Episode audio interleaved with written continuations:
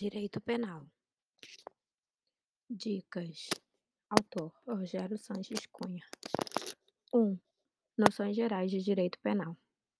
Diferenças entre direito penal, criminologia e política criminal. Direito penal.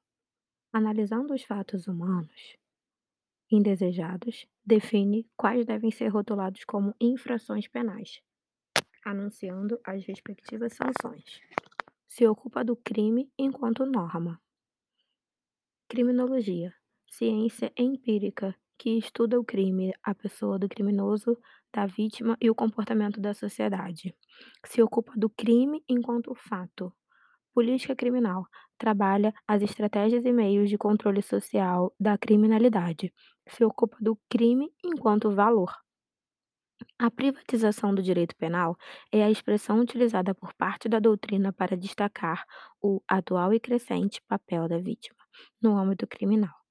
Depois de anos relegada ao segundo ou terceiro plano, passou a vítima a ter inúmeros institutos penais e processuais penais criados sob seu enfoque, preponderando seu interesse sobre o punitivo do Estado. O dano causado pelo crime finalmente encontra-se na linha de ação do juízo criminal. Parece que o divisor de águas veio com a criação da 9099, prevendo uma etapa de composição civil entre os envolvidos do crime, acordo que, uma vez homologado, conduz à renúncia do direito de queixa ou representação. O funcionalismo é um movimento da atualidade, uma corrente doutrinária que visa a analisar a real função do direito penal muito embora não haja pleno consenso acerca de sua teorização. Sobressaem-se dois segmentos importantes: o funcionalismo te teleológico e o funcionalismo sistêmico. Para o funcionalismo teleológico ou moderno, que tem como maior expoente Claude Roxan, a função do direito penal é assegurar bens jurídicos, assim considerados aqueles valores indispensáveis à convivência harmônica em sociedade, valendo-se de medidas de política criminal. Já, de acordo com o funcionalismo sistêmico ou radical, defendido por Gunther Jacobs, a função do direito penal é de assegurar o império da norma, ou seja, resguardar o sistema, mostrando que o direito posto existe e não pode ser violado. Quando o direito penal é chamado a atuar, o bem jurídico protegido já foi violado de modo que sua função primordial não pode ser a segurança de bens jurídicos, mas sim a garantia da validade do sistema.